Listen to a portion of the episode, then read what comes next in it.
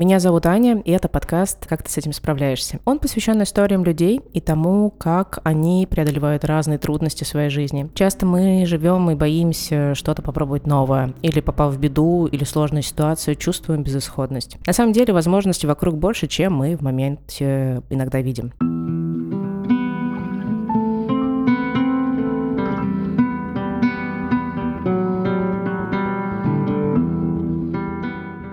Сегодня у меня в гостях человек, который не побоялся пойти за своим, ну не знаю, интересом, может быть, мечтой, если я могу так сказать, и увидеть за поворотом возможности. А, это отсылка к нашей с тобой а, прогулке по Бутсаду, а, когда, ну ты понял, мы шли по тропе, и э, я заранее сказала, что, ну блин, тут нет прохода, давай разворачиваемся отсюда. И Дима мне сказал, что мы еще не дошли даже до поворота, ты не увидел, что там тупик. Ну и там был проход.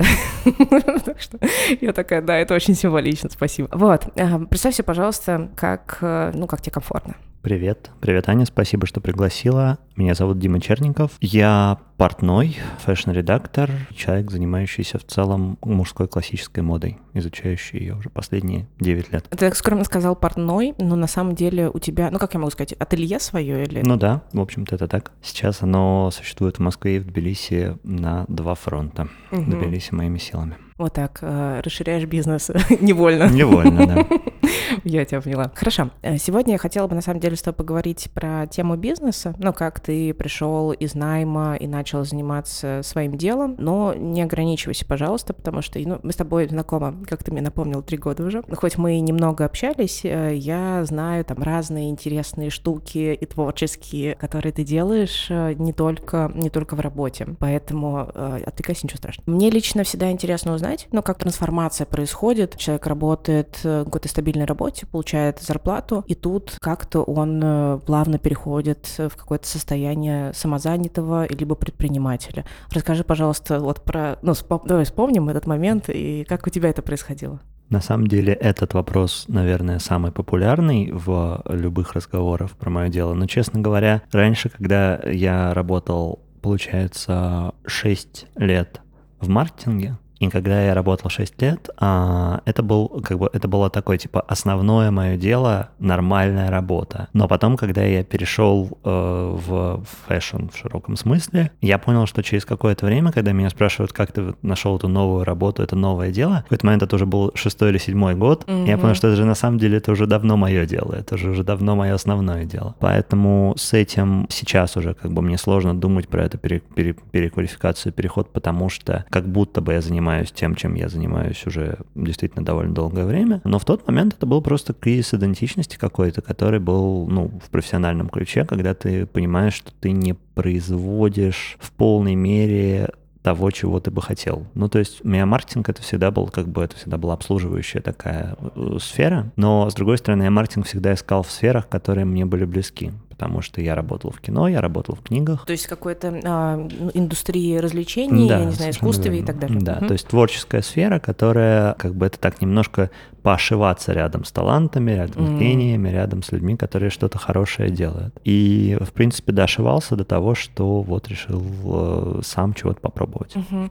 Ну вот мне хочется как раз разделить эти два момента. Ну то есть, с одной стороны, как ты... Мне просто лично очень интересно, потому что я сама сейчас тоже начинаю что-то делать. Вот откуда взять эту смелость, чтобы немножко выйти за пределы ну, стабильности, я не знаю, определенности? В тот момент я бы сказал, что она у меня появилась от того, что я себя довольно уверенно чувствовал в той сфере, в которой я находился первоначально. То есть у меня была действительно довольно стабильная работа. Мне, в общем, ну ты, ты знаешь, это даже не, не дело не в стабильности работы, а в том, что, например, когда ты в коллективе там как-то взаимодействуешь, да, я, например, безумно благодарен своему начальству и своим коллегам, что я всегда чувствовал, что я делаю какие-то осмысленные вещи, которые кому-то нужны. То есть у меня не было ощущения, что вот это вот как как говорят, работа за деньги, да, работа на дядю. А, на, ну да, да, да, да. Вот, то есть я вот уходил оттуда без ага. мысли о том, что я ухожу с нелюбимой работы. Это, была, это был кризис мой личный, но это был мой личный кризис. Это была не попытка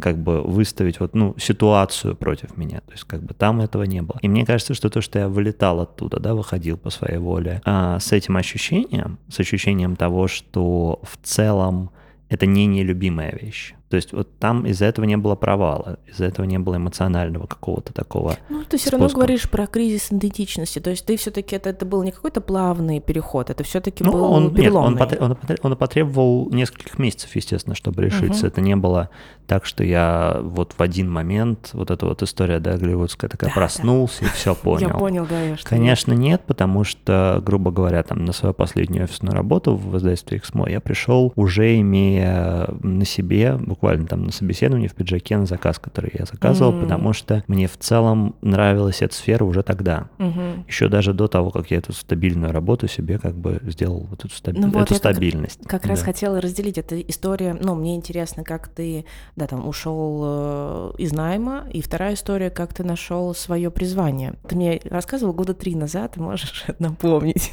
Да, конечно. На самом деле, опять же, не знаю, что называть своим призванием, да, но пускай, предположим, что то, что сейчас заняло основную часть времени, это мое призвание хотя бы на этот период, а, но сейчас я, ну, как бы тогда у меня была а, такая мысль, на самом деле это все шло от подростковых каких-то, мне кажется, бунтовых штук немножко, потому что я думал, как бы, что такое быть панком в широком смысле. Окей. Okay. И до меня дошло к 20 годам, что нет ничего более панковского, чем костюм. Потому что это то, что выделяет тебя из группы очень резко. Костюм в смысле, в широком смысле? Ну, как, как мы знаем, как Рупол говорит, да, everything's a drag, we're born naked, но я имел в виду конкретно классический костюм в том смысле, что как бы это там, там могут быть только два варианта, да, это как в анекдоте, э, если ты пират, то где твой корабль. Вот ровно так же, если ты э, в галстуке, допустим, uh-huh. то ты должен быть либо из Москва-Сити, uh-huh. либо кем-то другим. И вот у меня как бы я был очевидно не из Москва-Сити, ни в какое из времен, из времен. Поэтому для меня была вот эта вот штука, как бы, ну, то есть мне кажется, что в мире, где мейнстримом становятся в широком смысле кроссовки с джинсами, uh-huh. а, нет ничего более вызывающего в каком-то да, смысле, чем прийти в костюме. Mm-hmm. Поэтому вот, наверное, это был драйв, это было то, что меня первоначально привлекло во всей этой штуке. Ну а дальше просто как бы мне, в принципе, свойственно, это, наверное, такой как бы штука, я не знаю, там не возгоржусь этим, просто скажу, что мне свойственно рыться глубоко. То есть если люди иногда вот хобби оставляют а, каким-то таким вот попробовать себя и на этом закончить, mm-hmm. вот, то я почти всегда, если чем-то увлекаюсь, меня затягивает туда. И и у меня вот это вот, как бы, у меня нету цели стать лучшим, да, и вот идеал, идеала какого-то достичь, но как минимум я для себя должен понять, что я узнал все, что мне было нужно. А мне обычно очень много нужно, если я начинаю что-то узнавать.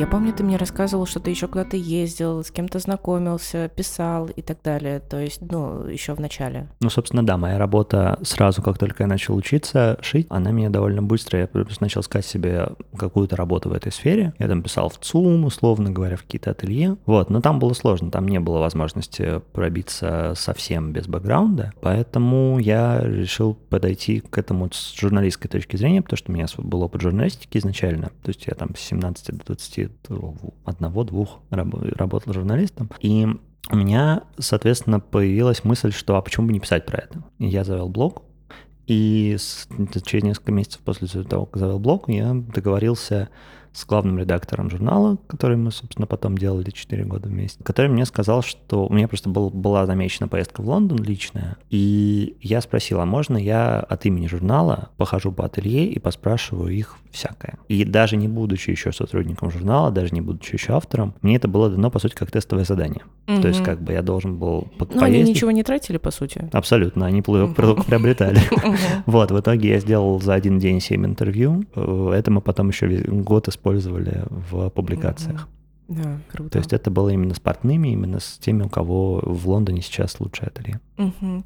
Но, а, насколько я знаю, ты все-таки, ты говоришь про классический костюм и так далее, но у тебя фокус все-таки на очень, как мне показалось, нестандартном а, понимании а, классического костюма. И это довольно узкая аудитория, ниши. Как ты к ней пришел, как нашел эту нишу для себя? Ну, там определил, что тебе именно это интересно. Для меня на самом деле э, интересно как бы про вообще, в принципе, мне кажется, что разговор когда там люди разговаривают обычно в таком повседневном да, э, беседе, то обычно как бы мне говорят, не, ты, ты же не портной, ты же фэшн-дизайнер. А я говорю, ну, что да. нет, совсем я не фэшн-дизайнер, потому что фэшн-дизайнер что-то придумывает. А ты разве вот. не придумываешь? На мой взгляд, э, моя задачка основная — это интерпретация. То есть это взять, э, почему я это все называю классикой, даже если мы делаем бархатный фиолетовый костюм, да, разве что, да, без этого, вот, а, то это для меня все равно на самом деле имеет базу в крое, в стилистике, в элементах,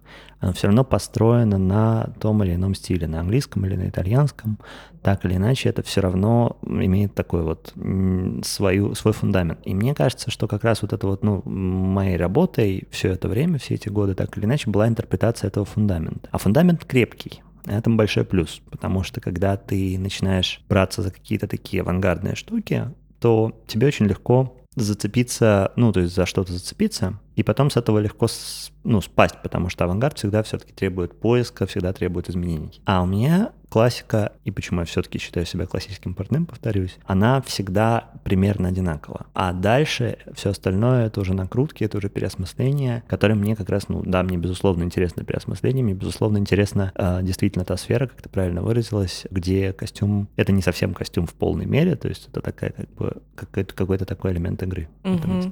Я, когда еще была студенткой, у нас была социология моды или что-то в этом роде, и я запомнила оттуда, что женская женская мода очень э, разнообразная, то есть на самом деле там много нарушений правил и так далее, а вот в мужском костюме веками сохраняются какие-то истории. Там то, что у тебя должно быть определенное количество пуговиц здесь, не знаю, ну есть какой-то определенный крой. Действительно ли это так? Ну как бы насколько можно вообще отходить от этого? Нет, все совершенно верно. А, глобально женская мода построена на маятнике, на таком, который в одну сторону, в другую сторону качается, да, там, но и действительно может скакать практически в любую сторону, поэтому действительно фэшн-дизайн дизайнеры, в целом модельеры — это преимущественно те, кто занимаются женской модой. Хотя, на мой взгляд, конечно, эта история ну, требует переосмысления уже в наш век, потому что мне кажется, что шмоточниками могут быть кто да. угодно О, да. и угу. получать от этого удовольствие и удовлетворять этим какие-то свои потребности важные. Вообще, в принципе, великий мужской отказ это называется. А, это то, что произошло в начале, во времена наполеоновских войн, когда Джордж Браммел,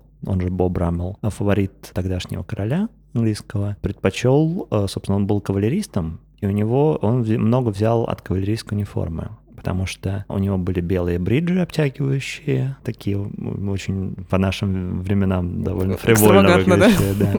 да. Вот, но при этом темно-синий двубортный сюртук. И вот ага. как раз-таки на, с этого темно-синего двубортного сюртука все и началось. Потому что изначально а, вот эта вот история про то, что мы не напомаживаем парики, мы не, не имеем рюш никаких дополнительных на вещах, а до этого просто были, а, до этого моду задавали в Англии макарони так называемые, то есть это люди, которые шли в угоду итальянскому стилю, mm, которые надевают, да, камзолы зеленого цвета, mm. ярко-красного и многих разных других. Соответственно, он был первым, кто э, своим видом и своим фасоном подал вот этот вот сигнал о том, что мы, мужчины, прекращаем это безобразие и самое-самое-самое э, экстравагантное, что мы можем себе позволить, это узел платка. Потому да. что тогда был шейный uh-huh, платок uh-huh. белый. И когда вот буквально там была история про то, что когда-то, когда Брамел опоздал на встречу на какую-то важную, на несколько часов э, он к нему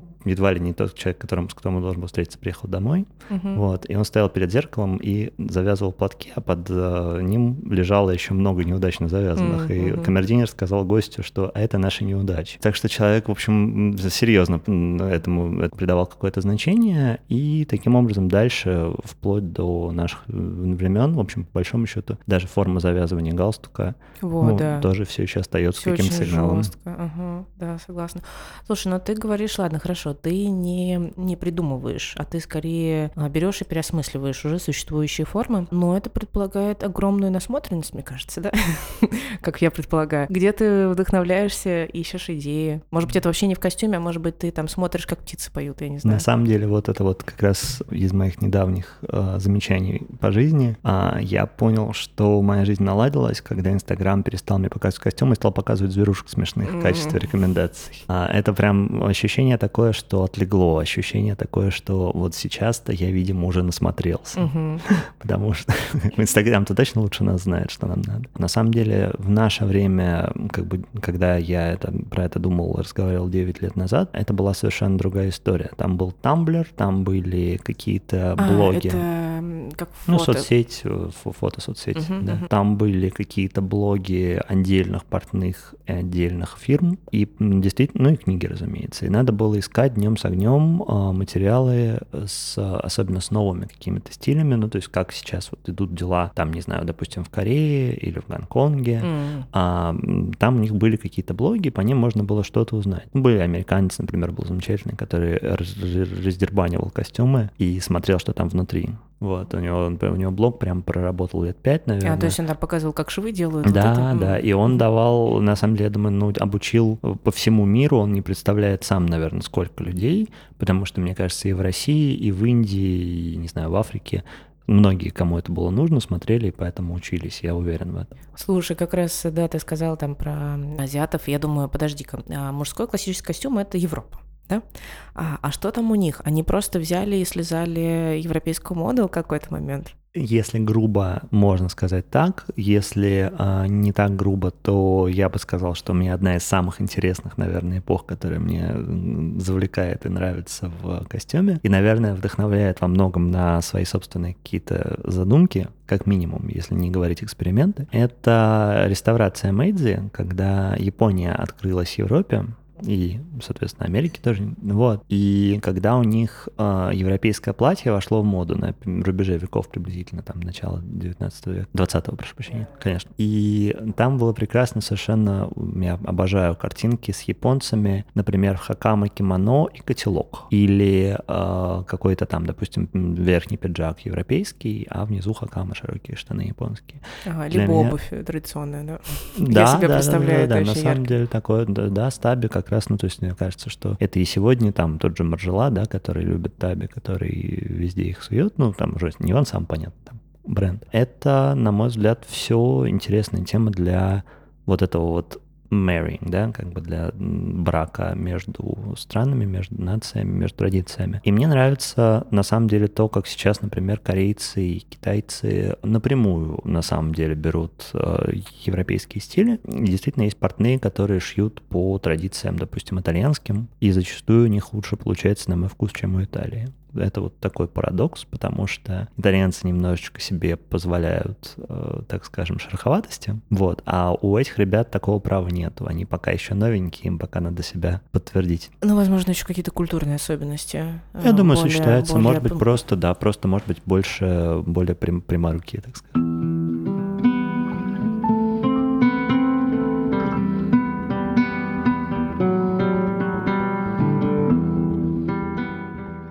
Вернемся э, к истории э, про э, там, свое дело. Ну, то есть ты как ты поменял как профессию, ну, в смысле ты перешел полностью в, в то, что тебе сейчас интересно, конечно. да, чем ты занимаешься. И когда ты стал заниматься своим ателье, мне интересно, но ну, мне всегда любопытно смотреть на людей, как они трансформируются, какой они опыт приобретают и как они изменяются под этим опытом. Давай попробуем вспомнить, ну, не знаю, может быть, ты рефлексировал, может быть, давай сейчас на эту тему подумаем.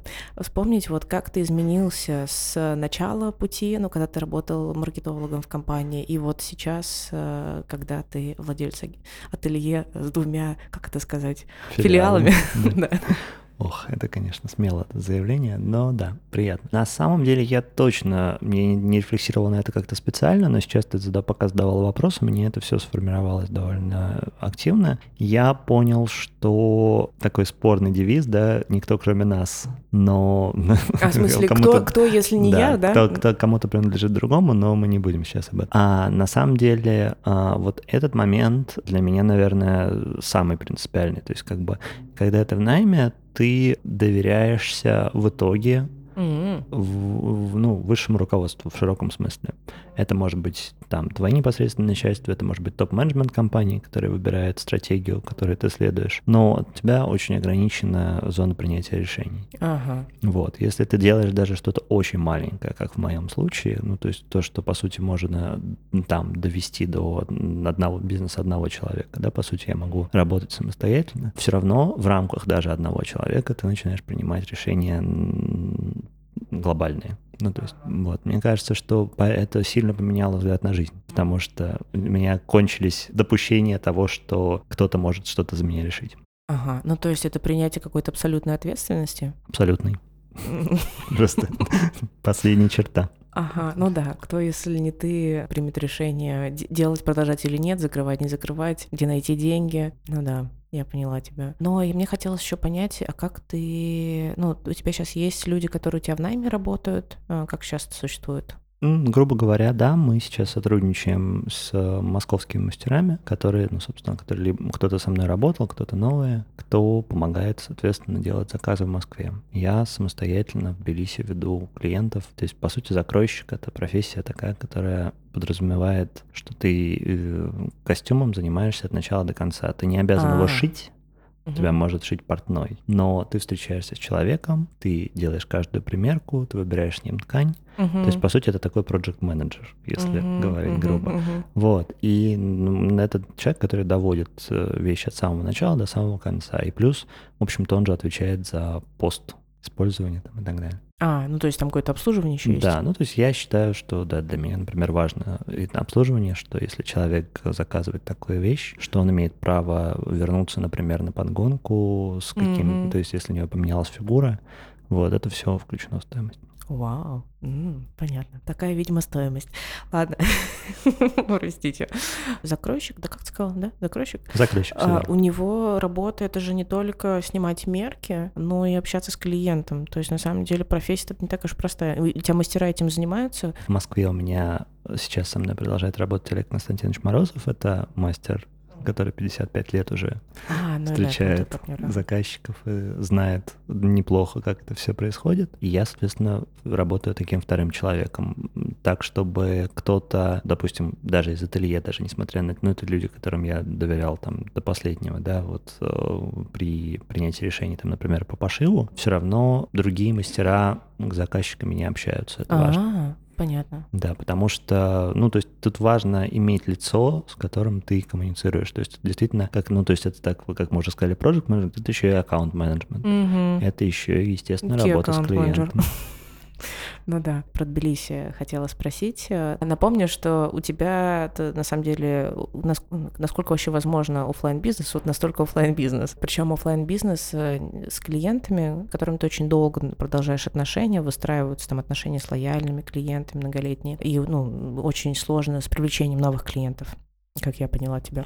Сложно это не совсем точно, потому что ко мне в какой-то момент, ну так же, как в Москве, в какой-то момент начали приходить абсолютно, вот как я говорю, люди с улицы, да, но то, что человек с улицы, это не значит, что это человек, который как бы имеет меньшую ценность, чем все остальные. Просто для меня, конечно, это поначалу было непривычно, потому что в целом расклад такой, что действительно это то, что передается из рук в руки, из уст в уста, и как многие говорят, э, сравнивают, особенно кто постарше, хорошо знают, что портной это как врач. То есть угу. это человек, которого ты по, Такой семейный по, врач. По, да, по номеру, грубо угу. говоря, узнаешь, а не по рекламе, не по контексту, не по Инстаграму. Uh-huh, uh-huh. Вот. И когда в какой-то момент, ну, то есть мне кажется, там, тьфу-тьфу-тьфу, хочется верить, что репутация, ну, дошла до какого-то уровня, когда начали обращаться люди просто из Инстаграма, писать в директ, там было, конечно, чертовски приятно, потому что это значило, что вот этот word of mouth уже uh-huh. доходит, ну, то есть даже до тех, кто пока про нас вообще не знал. По поводу новых клиентов, ну, то есть нет, на самом деле не до конца могу согласиться с тем, что сложно, потому что те люди, которым это нужно, те люди, которые примерно про этот рынок либо уже знают, либо приблизились, да, к тому, чтобы узнать, ну, они, например, знают, что, допустим, в Тбилиси сейчас я есть, и даже через как у меня там, например, один человек сейчас ко мне, который зашел, э, сказал, что вот я увидел там статью в журнале и замучился вас искать в интернете по имени, ага. но нашел угу. и пришел. То, То есть, вот настолько бы, это ему нужно, целеустремленность что... есть, да. Но это как бы человек, который уже имеет опыт пошива, который уже представляет, как все это устроено и знает, чего он хочет. Поэтому, мне кажется, если, если захотеть, то сложности никакой. Угу. А э, нет такой проблемы, что твои клиенты все разъехались по миру? Я бы сказал, что это не проблема, а наоборот в каком-то смысле. Ну, безусловно, как бы все, вся ситуация, в которой мы все сейчас находимся, это большая, одна большая проблема, и это надо признавать, да, я не люблю, особенно я не люблю фразу «кризис времени возможностей, потому что как бы засуха время возможностей, ураган время возможностей. Ну, ага. до какой-то степени ага. может быть, но не похоже на, на это. Но при этом действительно мне как бы я просто хочу сейчас еще раз поклониться всем своим клиентам, которые, с которыми мы этот год работали, потому что то, что люди, живя в Стамбуле, живя в Ереване, живя в разных точках мира, действительно, переехав, кто-то специально ко мне приезжал, О. допустим, из Лейпцига мы встречались с девушкой в Стамбуле, когда она проездом была по пути в Россию, и она заезжала на одну, ну, на один вечер для того, чтобы примериться и потом дальше полететь. Ага, То есть ага. вот, и это, конечно, мне безумно приятно, что людям это настолько нужно, и что людям это до сих пор нужно. Потому что в целом, как мы понимаем, конечно, это такая верхушка пирамиды масла, это далеко не угу. главное, что сейчас в требованиях первичных.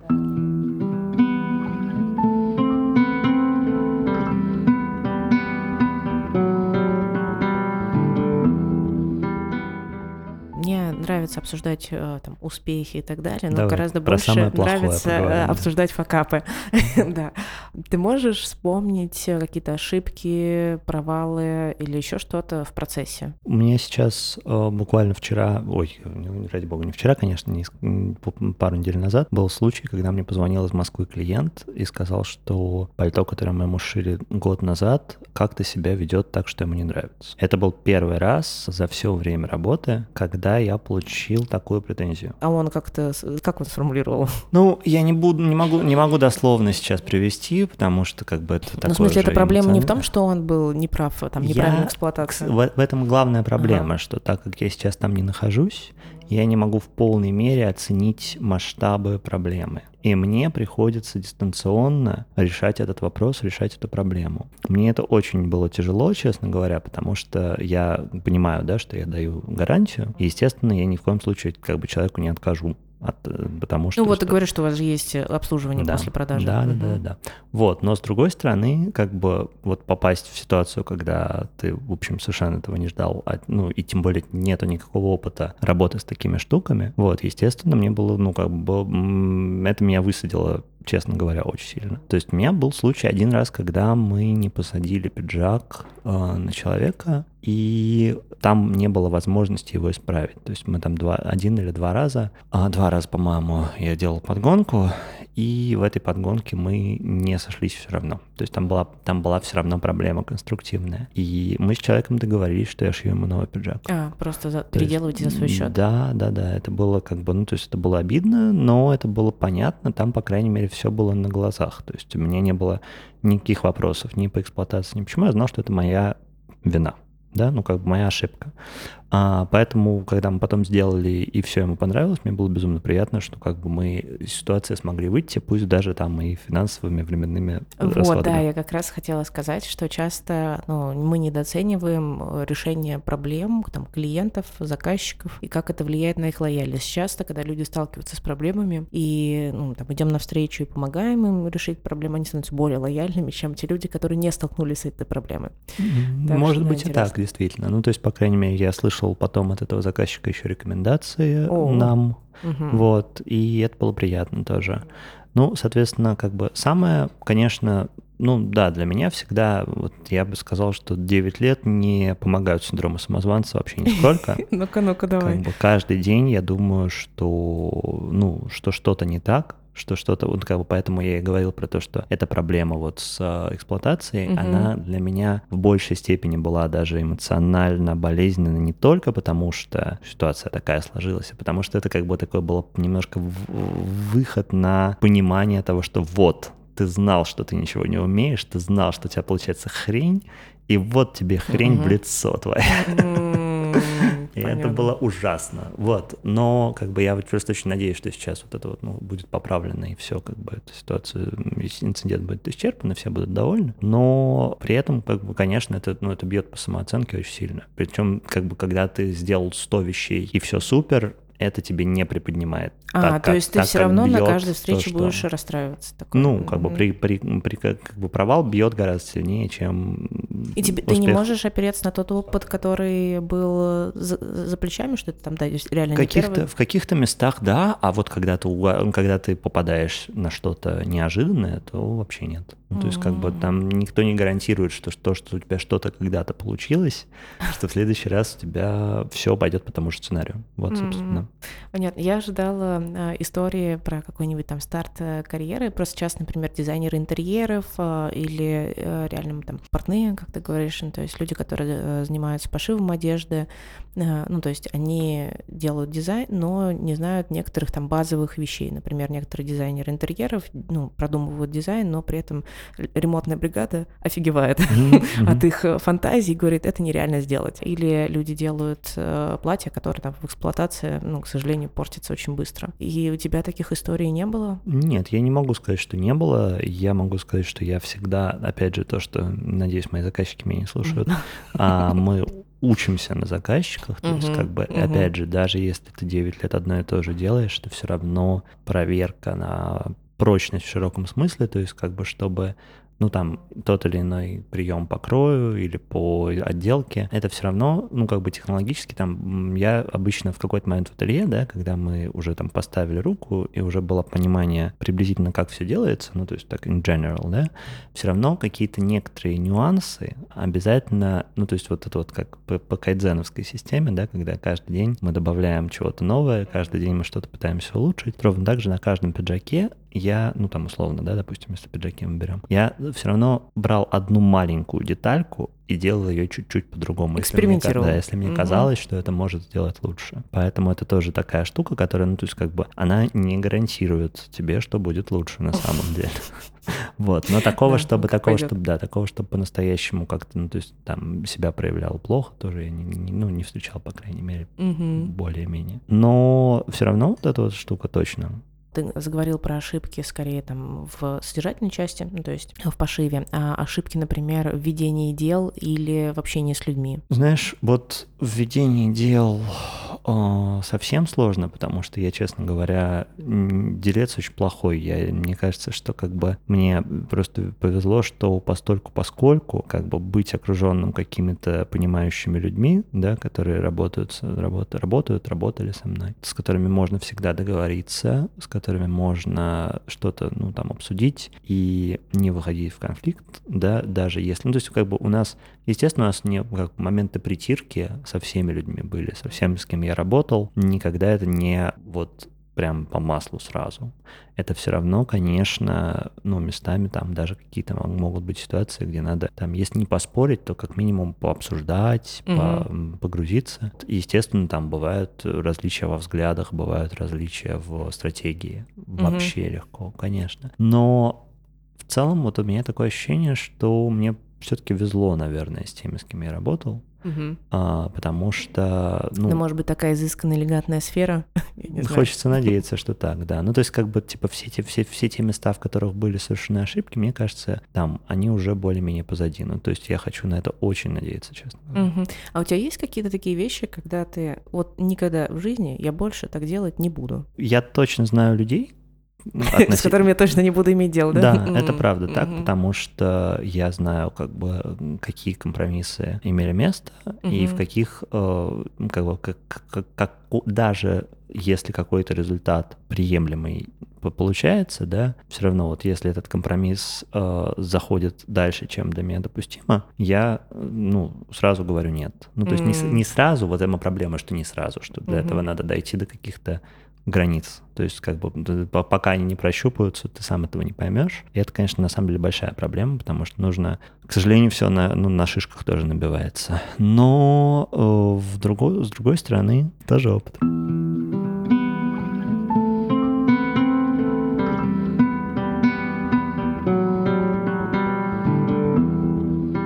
Со мной делился своими планами, а вот, в принципе, ты не боишься, что, например, тебе станет скучно, и ты захочешь заниматься чем-то другим? Я, наверное, боялся этого до какого-то момента, а потом перестал, потому что я начинаю сейчас понимать сам, что, ну, то есть, честно говоря, мне даже, даже в Москве еще до начала до 2022 года, у меня было уже в этот момент ощущение того, что мои компетенции немножко шире, чем мастерская. Ну вот, да. Мне это... Тесно тебе не становилось? Да, мне это... Мне безумно, честно говоря, мне безумно нравилось именно как медитация, как угу. возможность вот именно каждый день ходить, каждый день работать, делать какие-то почти повторяющиеся, но не совсем одинаковые движения. Угу. И это меня вот на этом этапе это меня вдохновляло просто безумно, честно. То есть это было прям такое вдохновение для души и чистая свежая вода такая угу, каждый день. Угу. Вот, сейчас я начинаю понимать, что да, наверное, я всю жизнь этим заниматься не готов. И сначала меня это пугало, а потом я вспомнил, как я, собственно говоря, решил всю жизнь не заниматься маркетингом. И ну, понял, да. что а почему нет? С другой стороны, мы же выходим из любого опыта с опытом. Угу. То есть мы все равно, ну то есть я знаю, что я довольно просто хорошо знаю, какие у меня были планы в Москве, какие у меня были глобальные стратегические идеи. Я не представляю, смогу ли я их когда-нибудь реализовать и где-нибудь, вообще непонятно пока что. Но я очень хорошо представляю себе, в каких местах можно стать шире в каких местах можно стать больше, в каких местах можно себя попробовать в более а, каком-то таком глобальном вот этом вот э, таком, ну, на, на пласт шире, да, или на несколько пластов. А при этом, ну, то есть я бы не хотел, например, уходить из модной индустрии в целом, потому что мне кажется, что моя экспертиза, ну, там, она может пригодиться и, допустим, на фабриках, и, допустим, в фэшн-образовании, и в каких-то еще местах, то есть мне в целом как бы хочется во многом в чем-то вернуться в сферу журналистики. Ага, То ну есть да. немножко больше про информацию, немножко больше про информирование, да, потому что мне кажется, что все еще, на самом деле, тех, кто хорошо знает предмет, о котором он пишет, они есть, и их становится больше значительно, но все равно как бы, есть, почему, почему, есть да, почему, почему бы еще, почему бы еще не дополнить инфополе, тем более на русском, как мне сказал, вот, например, там человек, там разговаривали, который сейчас приехал в, Юж... в Северной Европе, я не помню, в Амстердам, по-моему, говорил, что на английском очень мало полезной информации. Ну, то есть, ну, по может его быть, мнению. он пока еще не нашел. Ну, может быть, может угу. быть. Но он просто даже, даже, даже как-то пом- хотел помочь, хотел там, инициировать переводы моих текстов. Mm-hmm. То есть мне было дико приятно, вообще неожиданно. То есть как бы, что человек настолько считает, что это что-то там, ну, я не буду говорить новое слово, но хотя бы кому-то нужно, uh-huh, вот, uh-huh, все равно приятно. Будет интересно. Да, я, например, по себе могу сказать, что я тоже там уперлась в какой-то потолок, и я это как-то ассоциирую с ощущением, как будто бы накапливаются мутации, uh-huh. и они доходят до какой-то критической массы, и тут должен быть какой-то переход, революционный переход. И я чувствовала там последний год, что да, мне становится тесновато. И там, у меня была история, что я приходила к руководителю компании и говорила, мне становится скучно, давай придумаем что-нибудь что-нибудь еще, потому что я опять упираюсь в потолок. Тоже понимаю, что хочется искать чего-то нового, и это не обязательно реально какой-то резкий переход, это может быть действительно расширение, как ты сказал, какое-то увеличение в каких-то местах, а, где интересно. Ты сказал, что, ну, как бы мы выходим из опыта с опытом. Мне понравилось. А с каким опытом? Вот что бы ты взял, вот если бы, как а, нужно резко эвакуироваться, и тебе нужно в чемоданчик сложить что-то. Знакомая ситуация. Да-да-да. Что бы ты в этот чемоданчик а, засунул, ну, из своего опыта, там, знаний, какого-то бэкграунда, из, э, ну, текущей своей профессии, я бы сказала? Ну, мне кажется, как мой старший коллега мне говорил, Олег Константинович, что, ну, я не, дословно не буду приводить, но то, что самое главное — это заказчик, и вот этот вот момент того, как ты общаешься с человеком, того, как ты себя держишь, того, как человек с тобой держится, как ты его считываешь. Вообще, первоначально, как бы, мне кажется, понимание того, что человеку нужно, даже включая невербальные штуки. То есть не то, что человек приходит и говорит, мне синий двубортный костюм uh-huh, с uh-huh. кармашком слева и двумя кармашками справа. Как мне моя одна заказчица сказала, с которой, мне кажется, больше всего сделали проектов за все время, то, что у меня получается понять понять, что нужно человеку до того, как он сам об этом попросит. И это были слова, на самом деле, ну, вообще не пустые, потому что, э, наверное, ну, наверное, это один из лучших комплиментов, который я слышал в своей работе, честно говоря, потому что, кажется, у меня, в принципе, есть такой фокус на какую-то, ну, то, что в целом там говорят психология, да, ну, то есть как понимание человека, понимание потребности. Угу. А именно в значении фэшн, то есть для меня всегда фэшн — это одежда, которая что-то говорит о человеке, дает какой-то сигнал. Мгм. Ну, А это, человек, это условно- про человека, а не Да, про... человек, мгм, ну, конечно, не про, не про шмотку, да, потому что когда человек приходит, у него есть лицо, у него есть body language, у него есть э, фигура, и все эти вещи, то есть, на мой взгляд, как бы самое интересное начинается в том месте, где человека, ну, то есть, как бы, чтобы правильно одеться, нужно сначала научиться быть собой. Это дико громко звучит, Чтобы, сейчас, секундочку, я осмыслю, а, чтобы одеться, быть собой. Ну, то есть понять, кто ты. Да, то есть, грубо говоря, без одежды э, быть также актуализированным и также себя, ну, уверенно, так скажем, чувствовать, Мгм. как и со всем, что дальше. Потому Мгм. что иногда бывают люди, которые, как бы, вот входя в помещение, они, ну, действительно, неважно, во что они одеты на самом деле. Ну, то есть, как бы, насколько я сторонник того, чтобы стиль был продуманным и выверенным, я действительно считаю, что, ну, как бы вот какая-то стать, какое-то такое, м, там, собранность в широком смысле, это э, штука, которая, ну, как бы, которая, правда, человеком транслируется задолго до одежды. И не так важно человек, не знаю, какой у него, например, фигура. Вот одна из таких вещей, да, что очень многие комплексуют по поводу того, что у них там плечи неровные или животик или что-то еще. И это вот сколько я людей видел, сколько я людей обмерял, общался, это вообще последнее на самом деле, что важно. То Мгм. есть как бы а, когда человек, а, например, поэтому очень часто я например, сталкиваюсь, ну хорошо знаю эту ситуацию, когда есть дисфория, например, когда у тебя поменялась фигура резко, Ага. а живешь ты еще в предыдущей. То есть ты знаешь, что ты там, условно говоря, весишь, там, допустим, если мальчиков возьмем, да, 70 килограмм, а, Мгм. а тело у тебя уже 100 килограмм. Мгм. И это действительно кризис. Это как бы как бы люди не... Ну, то есть, же, да, просто чаще всего, да, в случае с мужчинами, как бы я, конечно, немножко карикатурный пример приведу, но это люди, которые продолжают носить вещи того же размера, у них начинают уже отлетать пуговицы, но они себя чувствуют еще теми. Да, я помню, меня знакомая, ну, она с гормональным сбоем столкнулась, она говорит, у меня было ощущение, что просто все мои вещи сели. Да, да, так э, э, есть такой мем с котиком, который этот котик, который ушивает твои вещи за новогодние праздники, чтобы потом ты в них не влез. Вот. И м, вот мне кажется, что когда человек, допустим, да, когда человек меняет фигуру, а, иногда действительно имеет смысл обращаться даже и к стилисту, и, может быть, к, ну, к портному, естественно, А, именно потому что это даст, ну, то есть будет дополнительная какая-то валидация тебя в этом новом качестве, в этом новом виде, потому что тебе ты не будешь застревать в, в тех представлениях, в которых ты как бы был. И вот эта вот штука, ну, мне кажется, супер э, интересная, потому что, ну, то есть, как бы, а есть люди, которые всегда были полненькими, и, допустим, да, ну, это самый очевидный пример, там, как бы и с раскачкой это также работает, со многими другими вещами. И понятно, что у них все в полном порядке, как бы их совершенно там ни, ни сантиметр лишний, ни, Мгм. ничего не волнует. Мгм, мгм, Вот. Понятно. Ну, Слушай, это очень интересная тема про то, что ты понимаешь потребности, ну, не то, что человек тебе говорит, а то, что, собственно, я не знаю, он хочет, и ты докапываешься. Это мне очень сильно откликается, потому что у меня, по сути, работа такая же. И, наверное, во многих областях работа такая же. Потому что к тебе приходит, когда заказчик, я не знаю, клиент, пользователь и так далее, или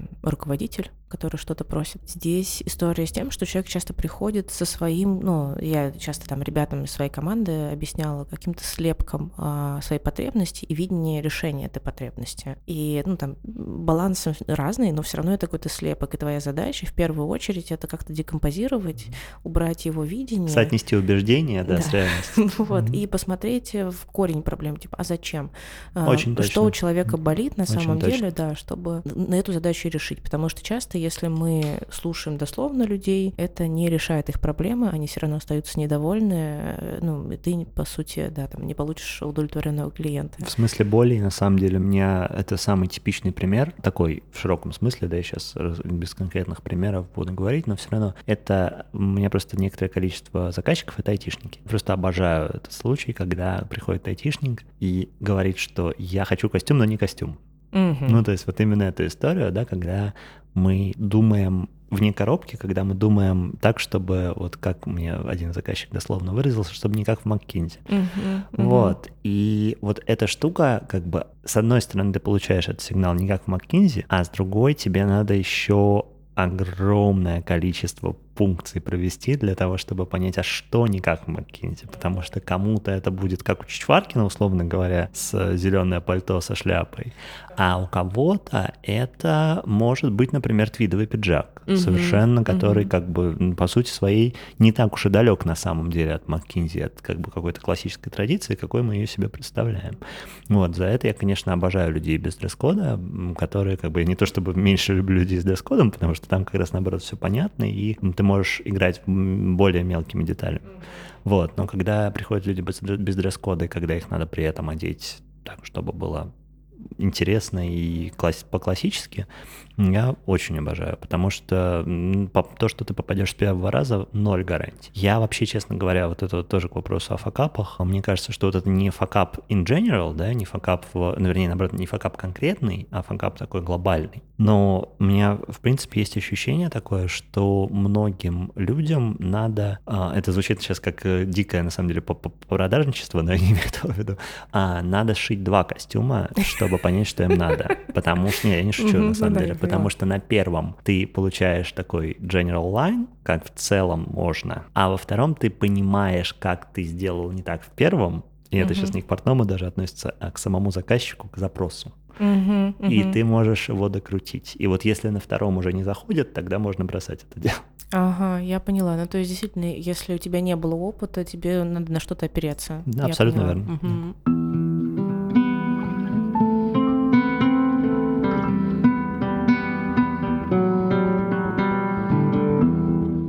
Я хотела бы еще подумать о том, а какие качества, ну, может быть, пофантазировать, тебе помогли, либо вообще, в принципе, ты видишь, какие качества помогают стать э, предпринимателем, не знаю, иметь свое дело или там иметь свое какое-то хобби, которое развивается во что-то более интересное. Мне кажется, игривость. Ну-ка поясни. А, мне кажется, что а, если ты воспринимаешь реальность немножко как песочницу, то э, в ней гораздо проще думать э, про возможные варианты построения куличиков, нежели если ты воспринимаешь реальность как, не знаю, как кирпичную стену. Потому что у тебя, если чем, чем у тебя жестче структура, чем у тебя, чем ты больше уверен в непоколебимости каких-то вещей, тем у тебя э, меньше вероятности вне этой стены что-то сделать. То есть мне кажется, что, например, моя история, там, как бы я, ну, правда, я не считаю это каким-то там успехом запредельным, ну, типа, это так, штука, которая меня кормит. Мне этого, в общем-то, достаточно, это уже неплохо. Но есть такой момент, что если бы я не подумал вообще про то, что можно заняться таким идиотским делом. Ну, то есть, как бы, ну, действительно, мне, правда, без шуток, мне многие люди говорили, что, ну, как бы ты серьезно, там, без масштабирования, руками, чего-то, ну, как бы, ну, вот там вообще, вокруг, да, да идея NFT, это супер нестандартная. Да, и так далее. Вот. Мне кажется, что вот эта вот штука, ну, то есть, как бы сам факт того, что попробовать э, себя в штуке, которая, ну, казалось бы, вообще никому не нужна. Ну, то есть, там, как бы, ты пока не посмотришь на, на людей, которым надо, ты не поверишь. Угу. Вот. И, а потом, зато когда ты начнешь уже этим заниматься, ты офигеешь этого скольким надо. Понятно. А как это правда? Вот э, это довольно много смелости, мне кажется. Ну, не только игривость, это на самом деле смелость и какая-то резистентность к общественному мнению, которая, скорее всего, будет, ну, тоже запривычная из какую-то жесткую конструкцию. А как э, ты в эту идею вообще, ну, я не знаю, вышел и, по- и подумал, что да, я попробую? Ну, я думаю, что мне повезло с э, тем, что у меня не было опыта, когда меня осаживали. То есть это вот как борзость, да, правильное mm-hmm. слово, когда mm-hmm. а, я никогда не имел таких друзей, которые бы мне сказали, да у тебя ничего не получится. То есть не то чтобы все, ну как бы у меня разные друзья, да, приятели, знакомые, но у меня никогда не было такого, чтобы кто-то, ну, высмеивал меня за мою идею, например. То есть как бы там, ну, ну естественно, когда я начинал, там понятно, что у меня там коллеги, например, они так, ну, хихикали дружелюбно. Ну, ты выходишь из комнаты, они такие, да, ну, абсо- абсолютно не, mm-hmm. не чувствовал в этом никакого негатива, но, очевидно, это людям было забавно. Ну, что Дима, ну, был маркетолог, стал, значит, портной. И это первое время, конечно, как бы, но оно, да, даже этот случай, даже, даже, даже этот момент, он для меня не был uh, discouraging, да, вот как бы смущающий смущающим mm-hmm. и разочаровывающим, потому что я понимал, что это и мне забавно. Мне тоже забавно, как и им на самом деле. Никакой особой разницы. Вот. Ну и точно так же, как, например, там, не знаю, я просто по опыту там, чтобы в фрейдизм не вдаваться, но тем не менее, многие мои друзья, например, да, имеют опыт общения с родителями, которые много говорили им не делай то, не делай это, как бы занимайся там своим делом, не занимаясь всем остальным. Лямку, да. Угу. Вот. Мои родители, например, э, не такие. Я бы не сказал, что они в полной мере не хихикали. Вот. Конечно, нет. Конечно, тоже понятно, что это все была авантюра, и они, конечно, это смотрели, ну, как минимум, так с э, изумлением каким-то, вот, в лучшем, так, в, лучшей, в, в лучшем, в, в, лучшая формулировка, так скажем. Вот, а, но при этом тоже как бы такого, чтобы сказать, что да нет, бросай. Но плюс это, наверное, еще такой момент, что все-таки 24 года, когда я начал заниматься, это уже был возраст, в котором ты уже человеку не скажешь, что он совсем дурачок, который ничего не понимает. Потому что, ну, типа, есть вроде работа, есть вроде там какая-то жизнь, уже более-менее устро... устроился. Ну, а чего, а чего ты ему скажешь, если он уже устроился? Он уже взрослый человек, да. Да, вот, поэтому мне кажется, что, как бы, наверное, если начинать в 17-18, допустим, то это может ситуация быть совсем другой. Угу. И если ты как бы в зависимости находишься, все-таки, ну, да. да, как бы понятно, что когда все говорят, да, вот это вот, ну, стандартная история, что вот что ты там пойдешь там диджеем, а да, да, да, вот сейчас наиграется, давай уже серьезную работу делать, да. Да, вот, то есть как бы мне кажется, что в этом плане опять возвращаясь к игривости, что как бы во взрослом возрасте позволять себе глупости немного проще. Угу. Ну да, ты можешь опереться на свой опыт и сказать им, что ну, вообще-то я умею деньги зарабатывать, например. А как ты думаешь, какие качества блокируют? Ну, то есть, ну, там, мешают. Может быть, ты сталкивался такой в себе, это как-то исправлял, а может быть, э, ты просто видишь людей, которые что-то пробуют делать, но при этом ты понимаешь, блин, тебя вот это тебе мешает. Угу. Про других я не скажу, потому что я вижу людей, которым что-то мешает, но диагноз, диагнозами не разбрасываюсь, угу, потому угу. что мне очень боязно э, оценивать по причине того, что я не знаю всех. Все, да, да, я понимаю. То есть угу. мне не хватает, э, ну, вот этой вот наглости, чтобы человеку чему-то учить, когда у меня как бы никакого представления о его бэкграунде нет. Ну, если это близкие друзья, это другой разговор, там могут какие-то разговоры там можно уже... и посоветовать. не то слово. Вот. А про себя могу точно сказать, ну, как точно, on the top of my head, да, но чего мне приходит в голову, однозначно страх, причем страх какой-то нетипичный, то что это не страх провала, это не страх, это вообще страх роста. Mm, То есть ну, у интересно, меня, мне откликается, да. У меня это прям большая штука, потому что я понимаю, что прокрастинировать, вот как э, мне нравится фраза эффективная прокрастинация, когда а ты условно ты говоря, дел? да, да, угу. да, когда ты пошел э, протер полы, когда ты прошел помыл окно, когда ты пошел купил хлеб, а день прошел. Да, а за дело ты не сел. Вот. И с одной стороны, это, конечно, лучше, чем просто тупить. Ну, как бы, хотя... Это может, самоман. Может быть, да, я себя убеждаю. вот. А с другой стороны, я понимаю, что последние годы, несмотря на то, что, как бы, повторюсь, я занимался делом, которое мне нравилось, я очень много делал вот такого. То есть у меня было очень много микроменеджмента, микродел. Я не делегировал, не, не делал какие-то более глобальные стратегические вещи, угу. просто потому что мне было страшно потому что я понимал, что как бы лучше не сделать и чувствовать себя классно, чем сделать и чувствовать себя дерьмово, если не получится. Ага, ну то есть это еще все-таки страх ошибки провала. В перв... Ну как, это вот, не, вот дело не в провале, в этом и дело, что как бы мне кажется, что я там сейчас пафосно прозвучит, но мне кажется, что успеха я боюсь больше, чем провала, потому что успех обязывает. Mm-hmm. Вот в чем дело. Но То есть, как у бы... меня это просто откликается. Почему так я говорю, блин, откликается? А, потому что я часто тоже понимаю, что я начинаю прокрастинировать, убегать или сама себе там а, бить по рукам или ломать а, какое-то какое-то направление, потому что мне страшно, а вдруг у меня получится? А что тогда делать? Вот именно оно, да. То есть, допустим, как бы с тем же масштабированием ага. я себе представлял просто как бы даже на уровне идеи, ну, допустим, гипотетически, да, мы э, производство расширим, и гипотетически периодически мы сделаем контекстную рекламу. Придет ко мне 300 человек, и что я с ними буду делать? Это же кошмар. Даже каждого надо будет тащить на своей голове в любом случае. Да, как бы я не отдам вести клиентов кому-то другому. Это если я как бы я в принципе впитываю там несколько десятков человек, там, допустим, в месяц или поменьше, каждый месяц, это как бы моя жизнь, продолжающаяся такая, то если это будут сотни, ну просто я не знаю, что со мной будет.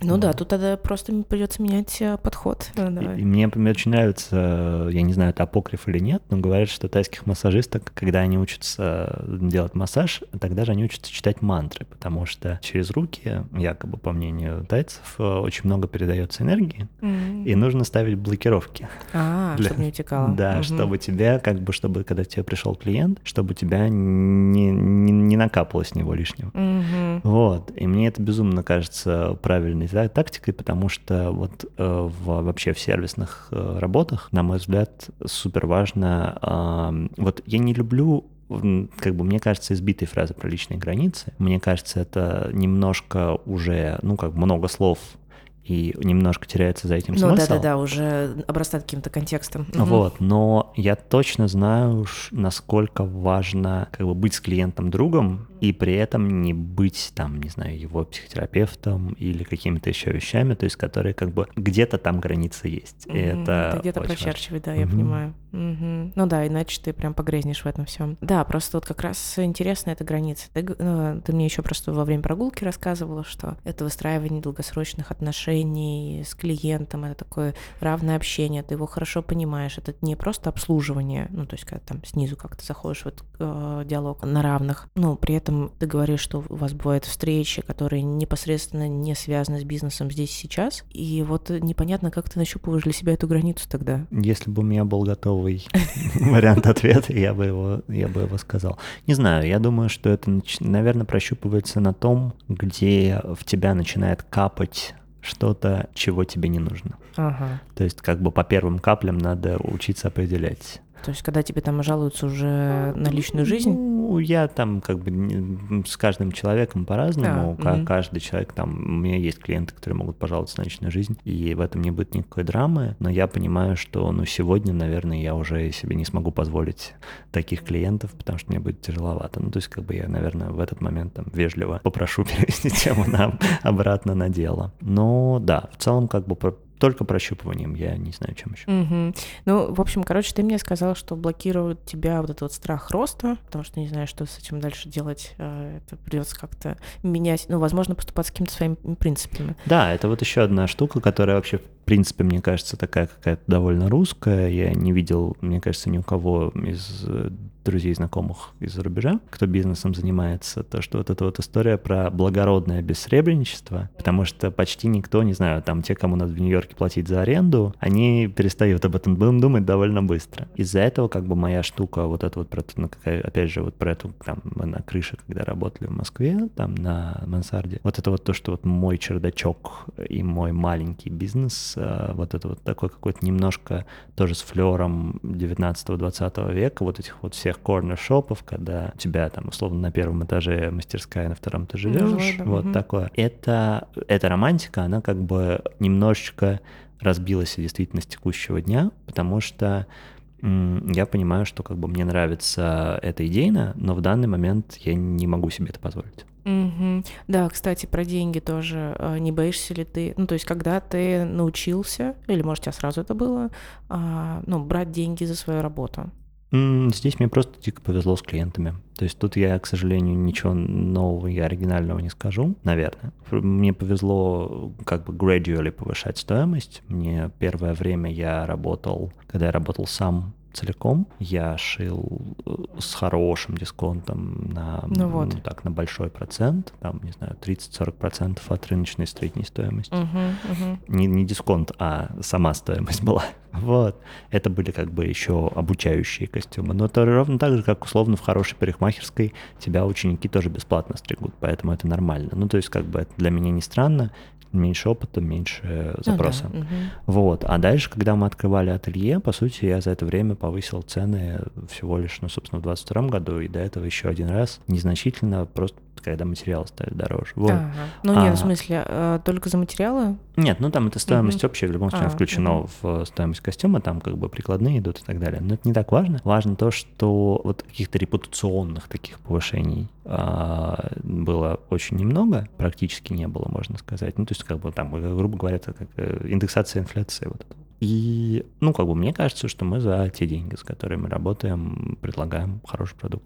Вот, поэтому, э, не знаю, мне, мне сложно говорить вообще, в принципе, про, как это, вот, позволительность э, запроса на, на какие-то деньги, когда я знаю, что есть в мире портные, которые по 10-15 тысяч за костюм берут, и совершенно как бы не это самое, не сморкаются. Это, это как, э, как в шоу-бизнесе, мне кажется. Ну, То практически, да. То есть, как бы я, уве- я уверен, да, я уверен, что как бы, ну вот мы там, как, как у нас стоимость, я ориентируюсь, это нижняя граница в Неаполе, но в Неаполе жизнь на самом деле дешевле, чем в Тбилиси, надо признаться. Понятно, понятно. Да, хорошо. Про блоки, ну, в смысле, про то, что мешает, я поняла. А, больше нет ничего такого? У тебя не, всплывает в голове? Ну, лень, конечно, но Нет, ну, это лень, мне то кажется, же самое, не существует. Что, это то же самое, что прокрастинация во многом. Mm-hmm. То есть это то же самое, что... Не знаю, ну, то есть это может быть, не собранность более правильное слово, а может быть, вот э, как бы, когда мы смотрим, да, вот эти вот видео из жизни миллионеров, которые просыпаются в 7 утра, идут в тренажерный зал, там, бла-бла-бла-бла-бла, вот эта вот история. То есть я понимаю, что я, например, ну, не собран, я не могу. Просто не могу. Я себя не могу заставить, если я так поживу три дня, у меня начнется, не знаю, что-нибудь отпадет наверняка.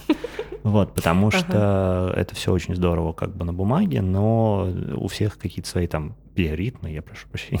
Ну, я думаю, какое-то свое ограничение по энергии, по ресурсу. Ну, в общем, почему-то, да, то, что есть действительно все-таки люди, которые там более совообразные, есть те, кто более, кому пораньше приятнее вставать, вот, но я не верю, честно говоря, что, то есть, как бы, я думаю, что теоретически можно себя перестроить целиком, и, как бы, допустим, там, не знаю, ну, действительно, если там по одной утренней пробежке добавлять, угу. а, когда-нибудь как бы, ты... Когда-нибудь, да, ты можешь до этого дойти, но это надо над собой очень много работать. Вот я, например, понимаю, что сейчас у меня ресурсов на этого нет.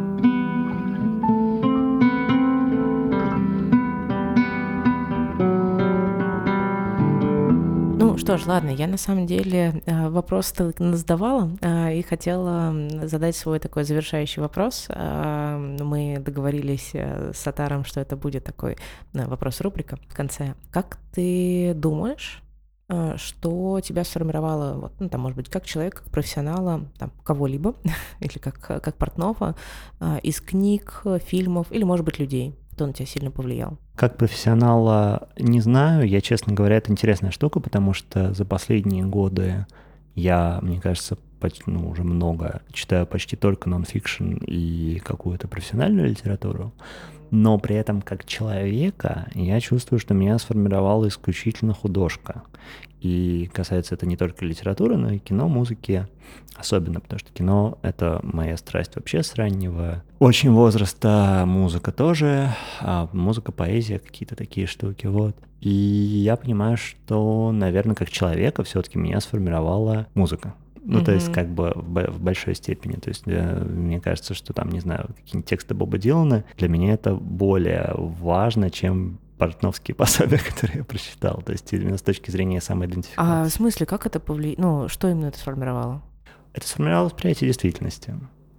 Ну, это тексты или как-то, ну, вот я не, не могу понять. А когда ты читаешь хорошую поэзию или слушаешь хорошую песню, у тебя внутри появляется что-то, чего там не было. Ну, то есть, как бы оно или может отражать какую-то эмоцию, да, это такие, типа, плохие песни. Ну, сред... средние хорошие. Там, ты слушаешь песню, ты хочешь поплакать, потому что ты вспомнил свою первую любовь. Типичный mm-hmm. пример. Mm-hmm. Да? Вот. А великие песни — это когда ты вспомнил что-то, чего не было в твоей жизни на самом деле. То есть ты на самом деле не вспомнил, ты на самом деле ну, что-то возникло понял, пришло, угу. да, а, да, угу. да, да, да, да.